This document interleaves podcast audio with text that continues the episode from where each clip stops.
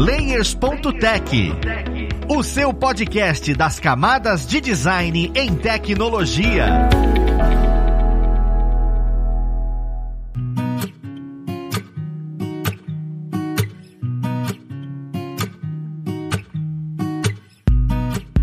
Olá, ouvintes! Eu sou Luiz Lima, designer e professor aqui na plataforma Lura, e vamos para mais um Layers.tech, o seu podcast das camadas de design em tecnologia. Na conversa de hoje, nós vamos falar sobre algo que comentamos em episódios recentes, olha só. Dessa vez é fidelização de clientes. Apesar de a gente entender como prospectar, né? Já falamos sobre isso, como é que eu mantenho aquele cliente comigo, porque se ele for embora, não adianta de nada eu ter prospectado. Mas vamos lá pro papo, conhecer quem vai ajudar a gente nessa conversa. Nós temos aqui hoje como convidado convidada a Letícia, ela que é consultora em marketing e comunicação e olha só que interessante, também é instrutora aqui na plataforma Lura. Seja bem-vinda, Letícia. Olá, pessoas. Olá, Luiz. Olá, Ana. Muito prazer estar aqui com vocês hoje. Hum, o prazer é nosso. E exatamente como você comentou, juntamente com a Letícia, nós temos a Ana Mascarenhas. Ela que já é uma figurinha marcada aqui nos episódios e é a nossa tech lead de marketing aqui na Escola Lura. Seja bem-vinda, Ana. Oi, gente. Tô de volta. Tô figurinha marcada mesmo aqui. Toda semana batendo ponto no Leias e adoro. Podem me chamar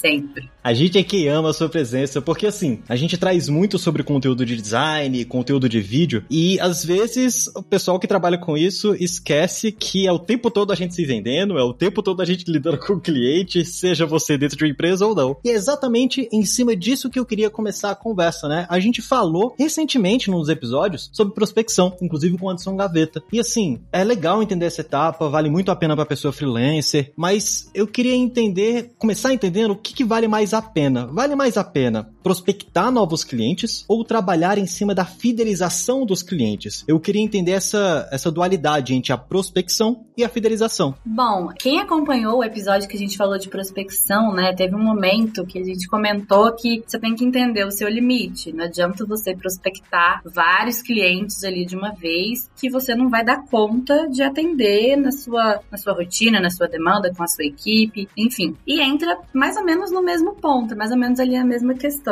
Poxa, se você tem capacidade de atender simultaneamente, sei lá, 10 clientes, vamos supor de consultoria, como a LED trabalha aqui, tá no momento com 10, 15 clientes, poxa, esse é o meu limite, é o limite que eu tenho de agenda para encaixar de reunião, para encaixar de trabalho, delegar para outras pessoas de equipe, para contratar freelancers, etc e tal. Cara, o seu limite é esse. Então, chegou no seu limite, a prospecção ela pausa, assim como o Gaveta comentou lá no outro episódio, e vamos trabalhar agora em manter esses clientes, né? O que, que você pode fazer para que esses clientes não se encantem pela sua concorrência, para que eles não procurem a concorrência? Acho que é o, o principal fator é esse. Então, o principal é você entender qual é o seu limite e respeitar o seu limite. Porque a partir do momento que você não respeita o seu limite ali de demanda, de trabalho, você aumenta isso, você prospecta demais, você pega contrato ao mesmo tempo, prometendo ali o mesmo prazo de entrega, cara, alguma coisa vai dar errado no meio do caminho. Algum job você não vai conseguir entregar vai dar ruim, você vai se queimar. Com certeza. E tem outro lado também, né, Ana, que é hoje é mais barato a gente manter cliente do que prospectar novos clientes. Se a gente for falar em números, né, a gente precisa pensar sempre assim, eu, eu como é que eu mantenho, né, meu cliente hoje? Porque se eu mantenho meu cliente, se o meu cliente está satisfeito, ele está feliz com o que ele está recebendo, ele com certeza é também um vendedor, entre aspas, porque ele vai, né, passar adiante ali aquilo, ah, o trabalho ou o produto, independentemente, né, do que a gente esteja vendendo. Então, se a gente está ali fidelizando, a gente está mantendo, ele acaba sendo ali um vendedor externo, né, que a gente fala trazendo mais cliente ainda pra gente. É a propaganda do boca a boca, né? É literalmente a pessoa que vai te indicando e vai trazendo mais gente para você é um pouco invisível, né, essa propaganda, mas ela é extremamente eficaz. Você até comentou uma coisa agora, Letícia, que é com relação a, a você fidelizou e, e, é mais barato e tudo. E eu queria entender um pouco desse processo de fidelização. Porque você falou, ah, o cliente tá feliz, mas o que que é o cliente tá feliz? Eu fico imaginando assim, quando você termina o projeto, não é apenas você olhar e falar, yeah, beleza, agora o próximo projeto a gente tá aí, hein? Tamo não, junto. Não é uma coisa muito desse jeito, né? É tipo isso, tamo junto. Como é que funciona, sabe? Essa parte mais técnica de caramba. Como é que é o processo processo de fidelizar? Quais são as etapas? Como é que eu sigo isso? Eu acho que assim, ele começa, tudo começa com conhecendo o cliente, né? Eu sempre bato na tecla da persona. Assim, às vezes eu tô com um cliente, o cliente mesmo não conhece. Ele, ele não conhece quem são os clientes dele, né? Na, na consultoria acontece muito isso. Eu chegar e falar, olha, vamos, vamos entender primeiro quem, as pessoas que, para quem você vende, né? Quem, quem é a sua persona? Então eu tenho que começar a construir lá, bem lá do, do básico mesmo. Vamos entender quem que é a sua persona, para quem que a gente está vendendo, quem que é o seu cliente. Então quanto mais a gente conhece a pessoa ali, para quem a gente vai fazer a venda, é muito mais fácil. Eu até brinco sempre com eles, eu falo, né, sempre pro pessoal, eu falo, gente, é mais fácil a gente comprar um presente para quem a gente conhece, de comprar um presente para quem não conhece. Do nada vira lá alguém e fala assim, olha,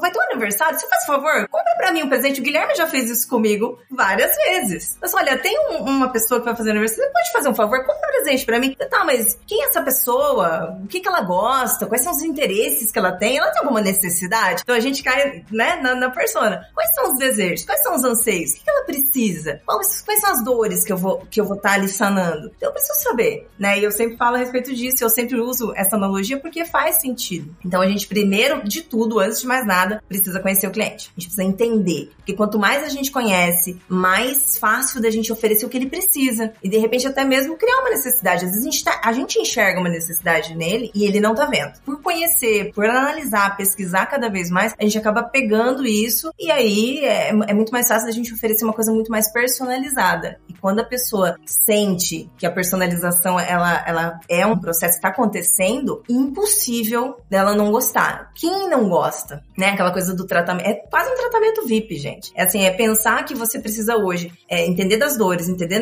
das, necessidades e fazer uma coisa assim muito pensada para aquele cliente, sabe? É realmente fazer um negócio para aquele cliente, em particular, né? Acho que é mais ou menos por aí. Essa, essa é a primeira etapa, assim. Não sei, Ana, o que, que você pensa com relação a essa, essa parte? Eu acho que é, é a primeira etapa pra gente iniciar alguma coisa de fidelização, de prospecção, enfim, com o um cliente. Com toda certeza, Lê. É até legal quando a gente traz esse assunto, assim, pensando, né, no design e, e tal, porque já é um serviço personalizado, né? Você tá criando algo ali pra necessidade daquela pessoa, daquele negócio, enfim. Então já é algo muito assim. Mas quando a pessoa vem com, vamos supor, ela vem com uma demanda em que ela tem um gap ali de uma necessidade ou de uma exigência para o segmento dela, para o público dela, que nem ela mesma identifica, mas que você, como pessoa profissional, identifica e já traz para ela, já muda todo o cenário, né? É aquela velha coisa que eu geralmente trago nos cursos em relação a marketing, que não existe receita de bolo, que cada negócio, cada nicho, cada segmento, cada público vai ter uma necessidade diferente, vai ter ali uma abordagem diferente. E você, como profissional, precisa deixar isso claro para o seu cliente a gente precisa trazer isso pro, pro cliente. De falar, olha, eu sei que você viu esse tipo de ação, a pessoa tal fazendo, mas esse tipo de ação não vai fazer sentido para você por esse, por esse motivo. E a gente tem esse outro tipo de ação aqui que vai te trazer esse benefício, que vai te trazer esse diferencial, que vai te trazer isso. Então, quando você traz pro cliente ali necessidades que às vezes ele nem supôs, né, que teve ali naquele momento, já dá justamente essa sensação que a Lê trouxe, né, de tratamento VIP, de poxa, a pessoa está criando, está elaborando tudo isso aqui pensado exclusivamente para o meu negócio. E também, às vezes, nem precisa ir tão longe, né? Ser tão personalizado assim. Eu brinco que na época que eu estava trabalhando em agência e eu trabalhava muito com essa parte de planejamento, gerenciamento dos projetos, a primeira reunião dos clientes que entravam na agência era comigo. Então a gente fazia um, um big brainstorm, assim, né? Um, um super briefing para entender o cliente, anotar tudo, levantar ideias, etc e tal. E tinha uma pergunta que eu fazia para todos os clientes e que, cara, eu sempre ficava decepcionada quando eu recebia a mesma resposta e era padrão, que eu perguntava pro cliente assim, qual que é o seu diferencial? O que que te diferencia da sua concorrência? O que que você oferta pro seu cliente que é muito bom, que você acredita que seja, assim, a estrela do seu negócio? O que que você traz pros seus clientes? 90% das vezes eu recebia como resposta, ah, eu, eu dou um bom atendimento, o meu produto é de qualidade, qualidade. Como se isso fosse diferencial. Como assim? Gente, eu falava, meu onde isso é sua obrigação. Sim. se você tá fazendo um negócio, prestando um serviço, vendendo um produto, meu amor, isso é sua obrigação. Se você não vai fazer um negócio com qualidade, um bom atendimento, não faz entendeu? Ah, sim, com certeza. Com É, certeza. então, tipo, é o além disso que vai fidelizar o seu cliente. Porque você entregar um bom produto, um bom serviço, um bom atendimento, massa, brother, tem outros 50 do seu lado fazendo a mesma coisa. Qual é o teu plus? Qual que é a sua cerejinha no bolo? O que, que você pode dar pra esse cliente? E às vezes é uma coisa, tipo, muito simples. Cara, tem cliente, juro pra vocês, eu fiquei sete anos em agência. Tem cliente que fica feliz de ganhar um chaveiro. E tem cliente que fica feliz de ganhar um mês a mais de consultoria. É muito assim, sacou? Tem cliente que fica, caraca, eu ganhei um caderninho, um moleskine com meu nome. Meu Deus, que coisa linda. Gente, tem cliente que fica muito feliz com essas coisas. Sério. Total. Olha só, gente. Ganhar coisas de graça libera endorfina. Então, com certeza.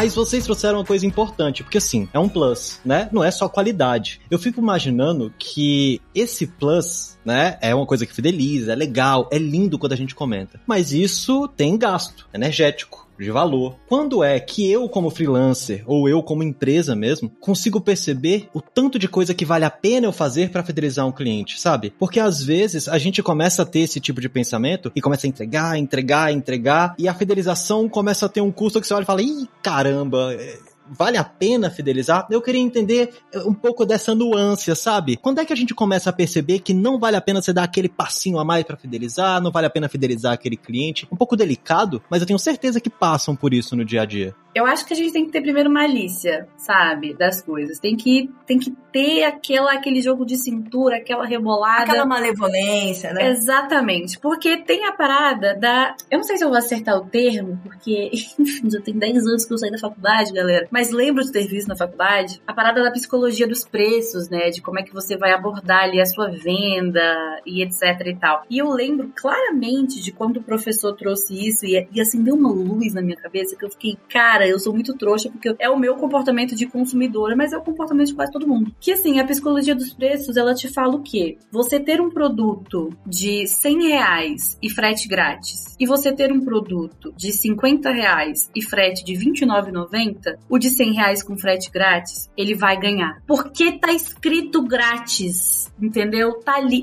Cara, o outro produto é mais barato, é a mesma coisa. Ficou 70 o outro, mas o de 100 reais vai ganhar. É psicológica a parada. Então você tem que ter essa malemolência de assim, cara, eu quero dar um plus aqui pros meus clientes. Cara, o caixa tá apertado, eu não consigo pagar tudo isso, eu preciso precisa ter uma volta, sacou? E eu acredito também, como consumidora, tem muito local que eu consumo, que eu compro, que é mais caro que outros lugares, que eu sei que tem a mesma coisa, mas eu vou naquele lugar porque é diferente, porque eu tenho um plus ali, eu tenho um horário diferenciado que seja, eu tenho uma entrega muito mais rápida, eu tenho alguma coisa que me convence que eu, cara, eu vou pagar 10 reais a mais naquele lugar, mas eu vou porque ali é melhor por isso, por isso. É aí que mora o seu diferencial. Então, assim, o seu cliente, ele pode até te ajudar a pagar por aquele plus, sabe? Você pode colocar ali, eu quero fazer uma entrega mais rápida do meu produto, vamos supor. 50% desse valor dessa entrega mais rápida eu vou embutir no meu produto. Então o cliente ele vai me ajudar a pagar, eu vou conseguir satisfazer a necessidade dele e eu não vou ficar, vamos dizer assim, no prejuízo. Eu vou ter minha margem de lucro do mesmo jeito. Eu, o, o preço tá colocado aqui dentro do produto de uma forma justa, claro. Não vamos sair também enfiando a faca nos clientes para conseguir dar, dar esses diferenciais. Mas a gente tem que ter também essa malícia e estudar essa questão dessa psicologia dos preços, porque tem muito essa questão. Acho que a Leti sabe também mais disso aí, porque em consultoria a gente fala também disso, né, Leti? Nossa, muito, gente, muito. E eu venho do varejo, né? Eu fiquei muito tempo no varejo também. E isso daí influencia demais, demais. Quando a gente tá dando algo, né? Tá oferecendo algo, realmente, é, brilha os olhos. Brilha. É, é, isso que a Ana falou. A pessoa vai comprar o de 100 conto com frete grátis, entendeu? É a coisa de ontem à noite, gente. Eu quase fiz um negócio desse aí num kit, tá? De creme pro olho. E eu desisti. Assim, foi, eu tava começando a digitar o cartão. Aí eu falei, opa, porque tava com frete grátis. Então eu tinha que comprar dois pra dar. Eu falei, pera, eu preciso disso. Pera, é, eu parei, eu falei, peraí, gente, acho que eu tenho um creme aberto ainda. Se eu não terminar de usar, ele vai vencer, eu vou ter que jogar fora, então deixei quieto. Foi quase. Porque foi o que a Ana falou: a gente cai, a gente cai. A gente cai, gente. Isso é psicológico, isso tá lá no nosso cérebro. A gente gosta de um negócio grátis, de um negócio, né, de uma promoção. Mas é igual o Luiz, Luiz falou, né? Quando que a gente sabe se vale a pena? Cara, é até complicado, né? Eu acho que a gente fala a respeito de, ah, esse cliente vale a pena? Gente, é triste, mas a gente precisa pensar nisso. Quando a gente tá, é assim, eu, na época a gente trabalhava em agência, porque eu tava, tava numa agência e a gente tinha alguns clientes também que eram bem complicados, que não trazia tanta rentabilidade. A gente pensava assim, a, a hora que a gente está gastando ali, gastando, né? Enfim, que tá ali naquele atendimento, aquele cliente tá valendo a pena? Será que isso tá, o retorno tá, tá sendo legal? E aí eu acho que a gente cai numa, já numa, na segunda, na segunda parte, assim, se a gente for falar de fidelização, que é quando a gente fala em ouvir o cliente. Quando eu trabalhei já em atendimento, gente, já fui mídia, já fui atendimento, a gente já faz tudo dentro de uma agência, né? A gente é publicitária, a gente, a gente se vira. Até logo, até logo. Eu não sou de criação, mas até logo eu já fiz, entendeu? E, e eu lembro que na época do atendimento, o que mais virava, os clientes que mais viravam, eram os clientes que eu ouvia mais eu não falava tanto, eu deixava o cliente falar mais. Eu queria entender mais aquele cliente. E é claro, saía de tudo. O cliente falava do negócio dele, mas falava também de N coisas, assim. assim aqui na cidade onde eu moro, não é uma cidade muito grande e a gente visitava muito cliente, a gente tentava prospecção assim, é, né, física. Então eu ia lá, às vezes eu ficava, gente, já cheguei a tomar café com a, cliente, comer bolo, é uma coisa maravilhosa. E a pessoa tava lá querendo contar. E aí eu, eu ia embora com tanta informação daquela cliente que não tinha como ela fech não fechar. Porque eu, eu sabia muito dela, muito. Então eu sabia do filho, da filha, do cachorro, entendeu? E aí aquilo, e a gente usa isso. A gente usa isso, que é o gatilho da empatia, que a gente faz muito principalmente numa venda, né? Que a gente quer atrair a pessoa. E eu usava demais isso. Então eu pegava o maior número de informações possíveis ali daquela pessoa para poder realmente pensar ali numa estratégia legal para chegar naquela pessoa e oferecer também um trabalho de acordo com o que ela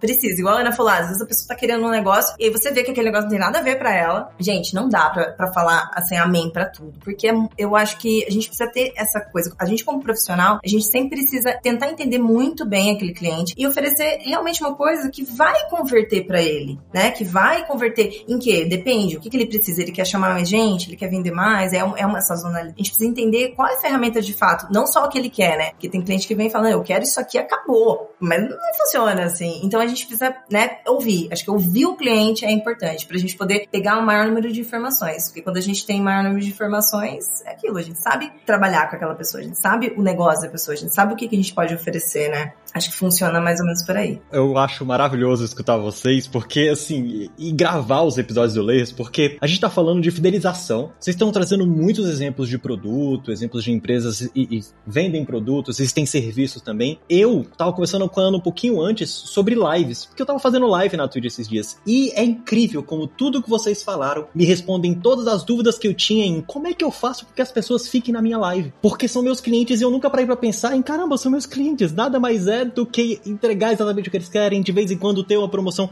E é claro, como tem muita gente, você também não pode entregar coisas demais que entra na pergunta que eu fiz de, ó, tá sendo mais caro do que. Então é muito legal como consegue fazer esse paralelo. E isso me deixa assim, faz um mind blow aqui. Junto com isso, vem um questionamento que é assim, beleza, a gente tá falando sobre fidelização, é conversar, é ter algum diferencial, é você começar a perceber isso. Só que dentro, por exemplo, de vendas, a gente tem algumas técnicas que são mais comuns. Por exemplo, eu tenho um funil de vendas. Eu vejo técnica, eu vejo métrica, eu consigo identificar onde é que tá cada etapa de coisa. Eu também possuo isso na fidelização, sabe? Alguma forma de gerenciar a etapa da fidelização. Esse é um cliente fiel 1. Aquele é um cliente fiel 5 plus tal coisa. Coisas assim, conseguir gerenciar isso de alguma forma e categorizar a fidelização de clientes para saber se sua carteira tem ah, clientes que são mais propensos a me entregar projeto, comprar meu produto ou acompanhar o meu tipo de conteúdo e clientes que são menos propensos, porque isso acredito que ajude a gerenciar muito, sabe? Dos próximos passos que você vai dar. Como é que funcionam essas técnicas depois que você fidelizou, por exemplo? É muito complexo também, porque eu acredito que cada negócio vai exigir de uma forma, né? A gente, por exemplo, a gente consegue mensurar bem mais facilmente se você tem um e-commerce. Aí você vai ver a recorrência de compra daquela pessoa, a recorrência de acesso delas ali no seu site. Você consegue ter as métricas de tudo isso de uma maneira muito mais clara. Mas aí, como é que você enxerga isso dentro, por exemplo, de um projeto? Vamos supor, um vídeo. Você vai trabalhar ali com uma edição para aquele cliente X, ou então você vai trabalhar com um pacote de identidade visual para aquele cliente X. Poxa, eu já fiz a identidade visual dele. E agora? Entreguei o pacote, como é que ele vai voltar? Para mim. Aí entra também um papel importantíssimo, né, no seu setor de vendas, que é o seu pós-vendas. É você entender, principalmente, se aquela, se aquilo que você entregou para a pessoa satisfez a necessidade dela de fato. Porque uma coisa é o seu cliente que tem um negócio ficar satisfeito com o que você entregou. Você entregou um vídeo bonito, uma edição massa, recursos legais, etc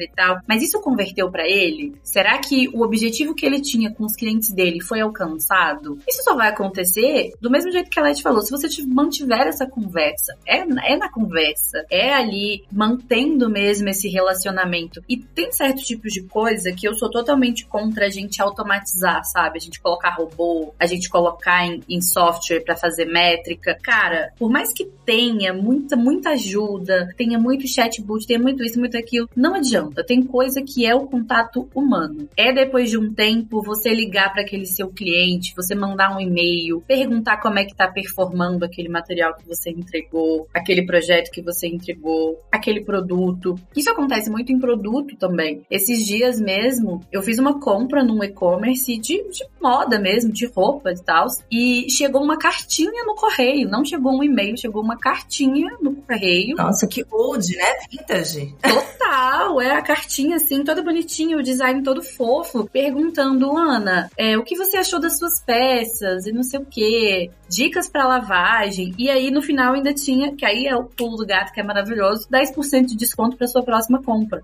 Cara, então assim, você tá fazendo um pós-vendas massa, você tá lembrando o seu cliente que você existe depois de um tempo. Tipo, ele fez a compra com você um mês depois, você vai lá, bater na porta dele e fala: Oi, Fulano, tudo bom? Aquele produto que você comprou de mim, como é que tá gostando? Tá usando? Se foi um projeto, né? E como é que tá esse projeto? Tá funcionando do jeito que você imaginava? É, como é que seus clientes receberam isso? Fazer essa troca, essa troca de feedbacks e tal, receber mesmo um feedback do seu produto depois de já ter entregue, é um passo legal do pós-vendas. E é aí que você joga os brindezinhos, né? É aí que você vai entender se aquele cliente ele vai se fidelizar a você realmente ou não. Porque um cliente fazer uma compra com você não significa que ele tá fiel, né? Ele fez uma compra, ele contratou um projeto. Mas se ele te respondeu sua mensagem, se ele passou o feedback, se vocês mantiveram um contato ali pós-compra, etc. Se ele aproveitou aquele cupom de desconto que você disponibilizou, então ele já vai subindo esses degraus aí, né? Vai, vai virando um cliente fidelizado 2.0 e vai, e vai escalando. É criar um relacionamento, né, Ana? Você cria um relacionamento Exatamente. com o seu cliente ali. E aí, se, se a gente pensar, ah, mas e como é que eu faço isso aí, de repente, na, nas redes sociais? Eu tô lá fazendo vídeo, igual o Luiz falou, né, Luiz, da live na Twitch. Como é que eu sei? Cara, você tem que criar um relacionamento com essas pessoas também.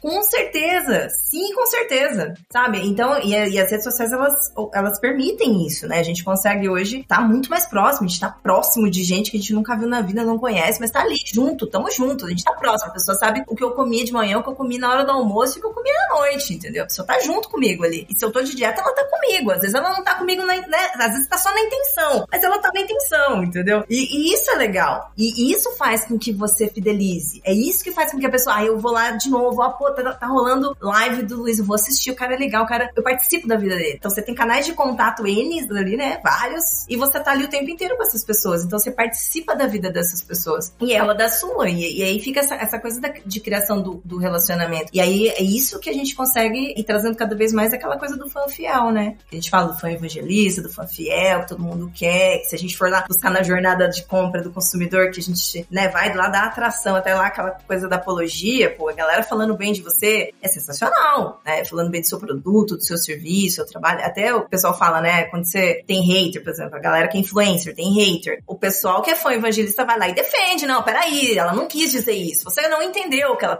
sabe. Então a pessoa, você já tem advogado ali para você. Você não precisa nem se preocupar. Mas por quê? Porque você tá fazendo ali uma entrega de conteúdo, né? Nesse caso específico desse exemplo, que a pessoa gosta tanto, ela se identifica tanto, existe tanto ali de uma troca e, e ela, ela gosta de você. Ela, ela é, é, uma coisa assim, ela vem, né? O negócio chega assim, você não, não, você não, você não percebe. É um processo que vai acontecendo. E aí, é, a Ana comentou do negócio do brinde. Brinde é maravilhoso, gente. Eu adoro olhar meus e-mails de, de loja que eu já comprei, que tá, ai, sentimos tanta sua falta. Aqui, toma 15% para você gastar na sua próxima compra. É maravilhoso, né? E aí a gente entra numa fase que eu adoro, que é a fase que a gente for falar em processos, né, de fidelização, que é encantamento. O encantamento chega a levantar até um certo prazer, assim. Eu sinto até um certo prazer, dependendo do encantamento, gente. Sério. Tem coisas que, que, eu, que eu percebo, assim, de marcas que fizeram coisas que eu falo, gente, não é possível. É, é surreal. Não é possível uma coisa dessa. E eu queria trazer um exemplo que eu vi há pouco tempo e eu fiquei maravilhada. Gente, eu fiquei maravilhada. Eu vi um exemplo de uma pessoa que é um investidor, o nome dele é Jia Jiang, não sei se vocês conhecem. Ele é investidor de tecnologia. E ele foi buscar investimento para a startup dele. E ele tentou em um monte de lugar. Gente, ele foi rejeitado em todos os lugares que ele tentou. E aí ele ficou mal e tudo. Ele falou: Poxa, e agora, né?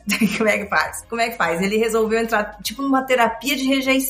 Ele listou 100 coisas ele listou 100 coisas absurdas que ele ia fazer para ser rejeitado. Só pra vocês terem uma noção, por exemplo, ah, eu vou pedir dinheiro pra um desconhecido, vou pedir 100 dólares pra um desconhecido. Óbvio, óbvio que esse desconhecido vai falar não, né? E ele resolveu fazer isso. E aí me chamou a atenção um case dentro dessas 100 coisas que ele fez. Ele foi numa, numa loja de, de donuts nos Estados Unidos, que chama Krispy Kreme, não sei se vocês conhecem. E ele chegou lá, o pedido dele era o seguinte, ele chegou na atendente e falou, olha, eu gostaria de, de rosquinhas, né, das donuts, mas eu queria em formato da, do logo das Olimpíadas, com as cores, né, das Olimpíadas, exatamente igualzinho o logo das Olimpíadas, as, as argolas. E aí a mulher falou, poxa, mas deixa eu entender, como assim? Ela, ela, ela ficou assim, a, a atendente do balcão, tá? Ela ficou super interessada, aquilo interessou. Ela pegou um papel, pegou uma caneta, mas você tá querendo mais ou menos assim? É porque eu não lembro do logo direito, é isso que você tá pensando? E foi trazendo, mas quais são as cores? E ela começou a perguntar. Ele falou: Não, mas olha, se você conseguir fazer alguma coisa, eu já vou ficar feliz, você já vai fazer o meu dia. A mulher virou pra ele e falou assim: Quanto tempo você tem? Ele falou: Ah, uns 15 minutos mais ou menos. Ela falou: Então tá bom. Ela foi, deu uns 15 minutos, ela fez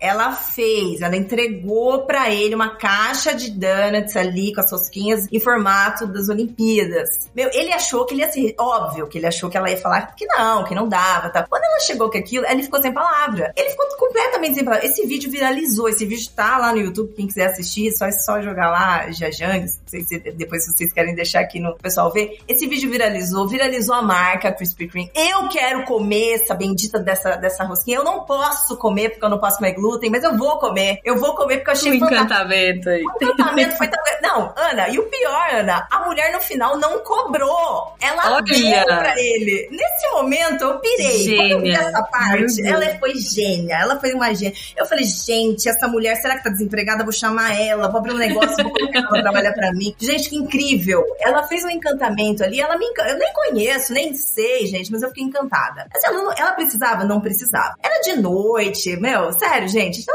sabe, quem, né? Que fazer... Mas ela quis, cara, fazer aquilo pra ele. Ela, ela é, é, um encantamento. Ela quis oferecer ali o que ele queria. É o plus, né? Um super plus. Exatamente. Um super plus. E eu fiquei maravilhada. É aquele momento uau, assim, você fala, caramba, meu Deus, quero! Não posso comer, mas vou comer.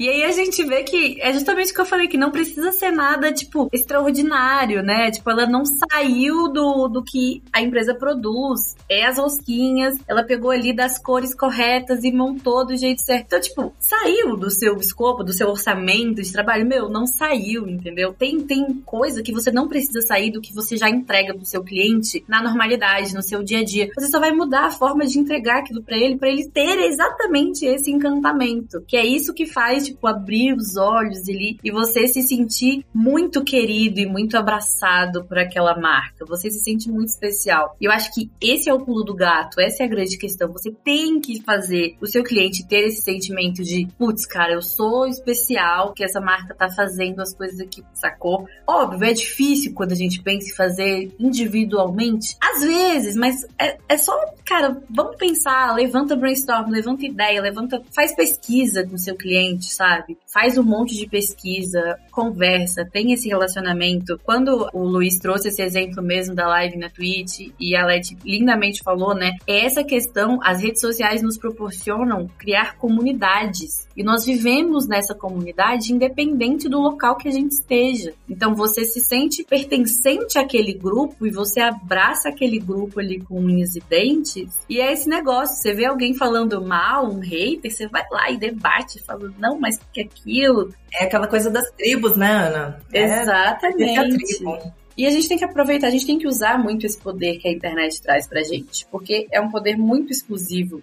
Exclusivo nem tanto, mas é um poder que é muito forte dentro da internet. Justamente por você não precisar estar em um local específico. Você pode estar em qualquer lugar e você faz parte daquela tribo. E, assim, tudo que vocês estão comentando gira e volta para a ideia de que hoje em dia todas as empresas estão trabalhando com produto centrado no usuário exatamente por conta desse tipo de pensamento. Porque o usuário é especial, o cliente é o usuário ou usuária. Então é, é interessante ver como o mercado percebeu isso e está trabalhando isso, inclusive em produtos de tecnologia que antes não eram tão vistos. Exemplo simples, Nubank. Nubank é, olhou e falou, caramba, vou fazer um produto centrado no usuário que bancos não tinham tanto essa sensação, esse sentimento de cuidado, queriam um outro tipo de produto, né? Era um outro pensamento. E hoje dá para ver a diferença. Tanto é que é um case de sucesso enorme. Então é bem legal ver como isso funciona assim na prática.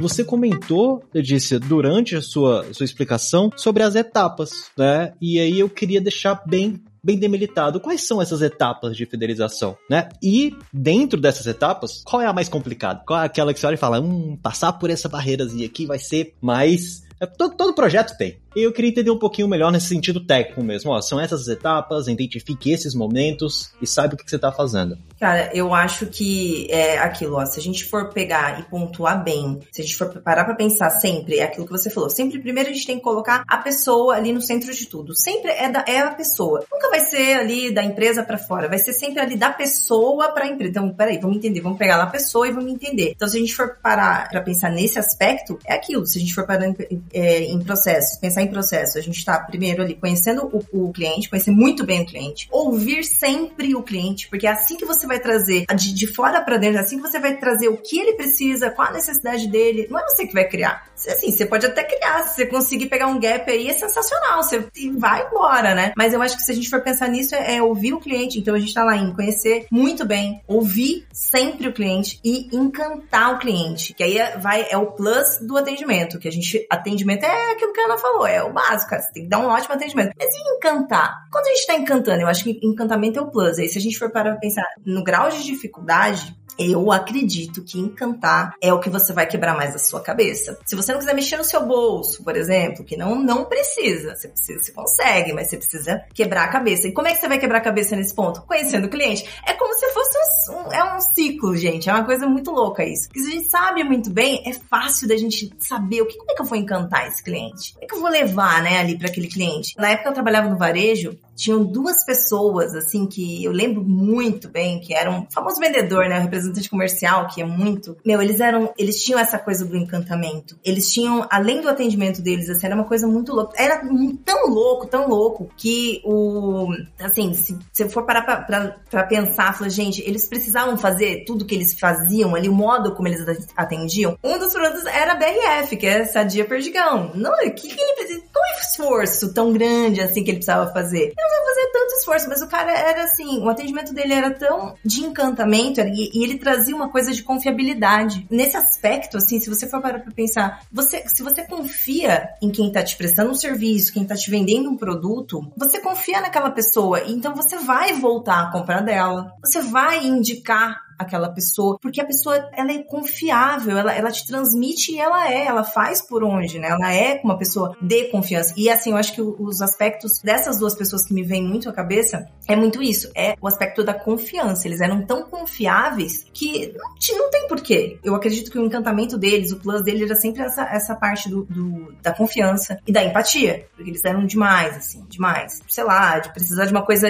gente, uma coisa bobeira, tá? Eu precisava comprar uma vez uma água específica num outro lugar que eu não ia passar lá. A pessoa foi e comprou. Ela não me falou, não, ela foi lá, comprou e me trouxe. Isso que eu com, com, comentei com ela, assim, sabe? Só que ela falou, olha, eu tava passando por lá. Lembrei que você tinha comentado dessa água, que você precisava. E sabe uma coisa boba, assim? Mas que aquilo fez tanta diferença. E aí, eu acho que entrou nessa parte do encantamento. Nesse momento, eu falei, caramba, ela não precisava fazer isso, sabe? E coisas assim que, que o cliente para e pensa, nossa, que diferente, né? E esse é o diferencial. A pessoa não precisava, mas ela fez, ela quis fazer ali para você, ela prestou atenção no, em você. Então, ela prestou atenção que eu precisava daquela água. Então, você tem que prestar atenção. O que, que o seu cliente precisa? Presta atenção. E às vezes não tá só dentro do, do escopo ali do trabalho. Às vezes é uma outra coisa, de repente, que você precise, que ele precise e as coisas, sabe? Desenrola. E, e tem um, um, um, método que eu gosto, assim, muito, que é um método que é o spin selling, que é um, um método que respeita todo esse processo, né? Que é um, método que respeita o processo da venda. Então, ele e é um método de perguntas, que é onde a gente cai no, no ouvir o cliente, né? O spin selling é essa coisa de você perguntar. Você sempre tá perguntando, sempre tá perguntando, porque o cliente, ele acaba, ele mesmo acaba vendendo para ele mesmo o produto quando você começa a perguntar. Ele vê a necessidade daquele produto para ele e ele vende para ele mesmo. No final das contas, você só fala, então tá aqui o seu produto. Você não precisa fazer muita coisa, porque ele mesmo se vende. Ele mesmo vende para ele mesmo. Coisa louca, gente.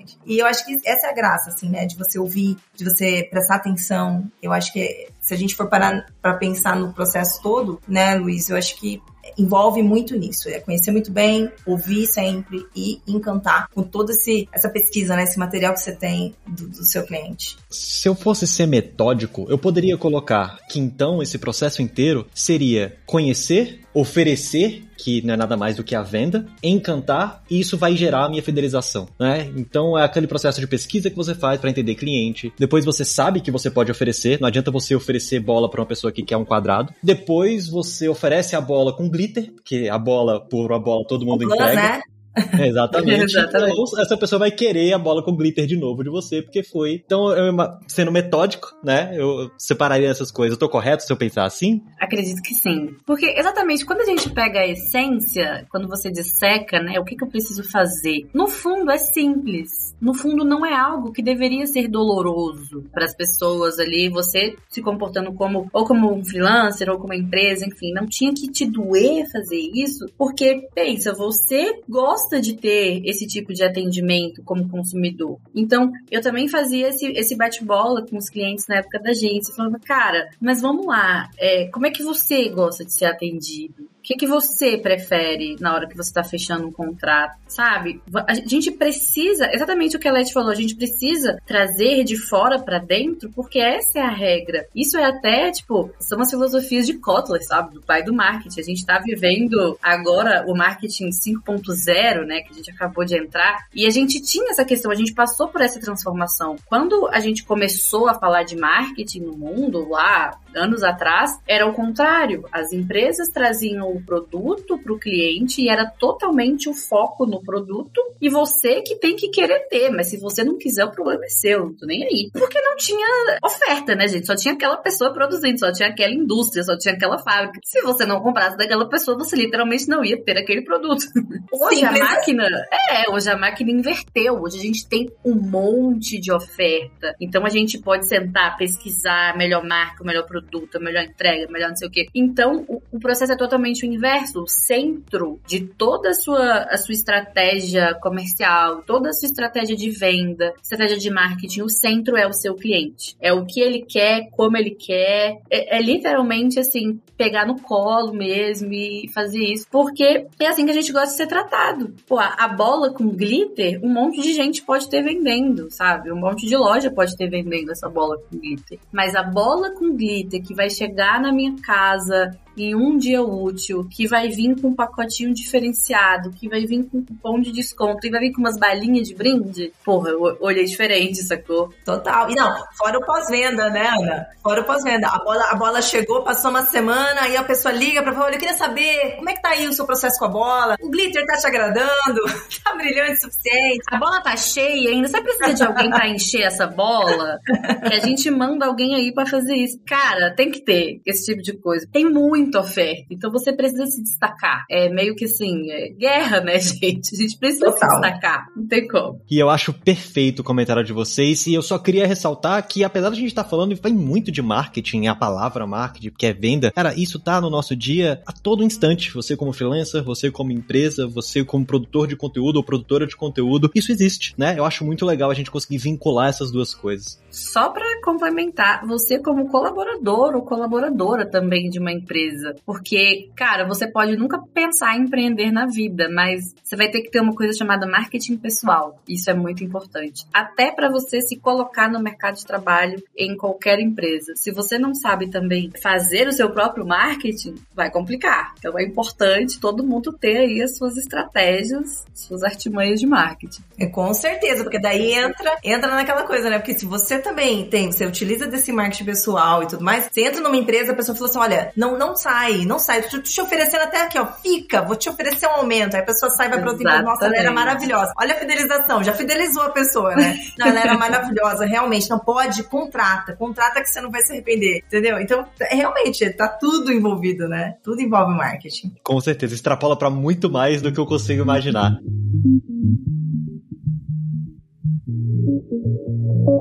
Meninas, eu agradeço muito a presença de vocês. Eu acho que, assim, trouxeram insights maravilhosos, de aprender muita coisa. E como é de praxe, eu gostaria de abrir esse espaço para quem tá escutando a gente consiga acompanhar vocês, entender um pouco do trabalho de vocês. Então, Letícia, para quem quiser te acompanhar, onde é que eles conseguem te achar? Cara, eles me acham em todos os lugares. Eu tô igual o Minichannel. Eu tô no TikTok, eu tô no Instagram, eu tô no YouTube, eu tô no LinkedIn, mas meu LinkedIn tá só as moscas. Então, gente, não vai muito lá no LinkedIn, não, porque o LinkedIn tá bagunçado, entendeu? O YouTube eu tô caminhando. E é, é tudo rede nova, gente. Eu criei há pouco tempo, mas vocês me acham como a Letícia Watanabe no Instagram, no TikTok. No YouTube é só digitar Letícia Watanabe. Vocês vão me achar por lá. Pode mandar direct, pode mandar. Eu sempre ponho caixinha lá de, de consultoria grátis, né? Sempre alguém que tá querendo saber alguma coisa, a gente sempre tá falando a respeito. Então, pode falar comigo lá que eu vou responder com certeza. Eu vou ficar super feliz. Perfeito, Letícia. Muito obrigado. E, Ana, para quem quiser te acompanhar, conhecer mais, mais Bom, pessoal, vocês me acham principalmente nas formações de marketing digital da Alura.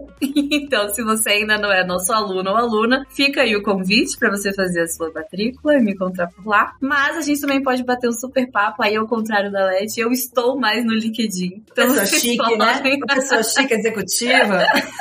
business, é business. É que no Instagram é só bobajada e memes. Né? Também me achar no Instagram é fácil, é Ana Underline Mascarenhas. Mas lá no LinkedIn a gente conversa um pouco mais mais sobre marketing e estratégias de negócio. Só me achar como Ana Mascarenhas também. Perfeito, muito obrigado, meninas. E mais uma vez, muito obrigado a vocês ouvintes que estão com a gente aqui até este momento. E só lembrando de dar aquela sua avaliação no seu agregador favorito para conseguir difundir este conteúdo e fidelizar mais ouvintes, porque é sobre isso que nós estamos falando. Bora entregar! Bora fidelizar, gente! é isso, nós vamos ficando por aqui. Um abraço e até o próximo Layers.tech. Fui!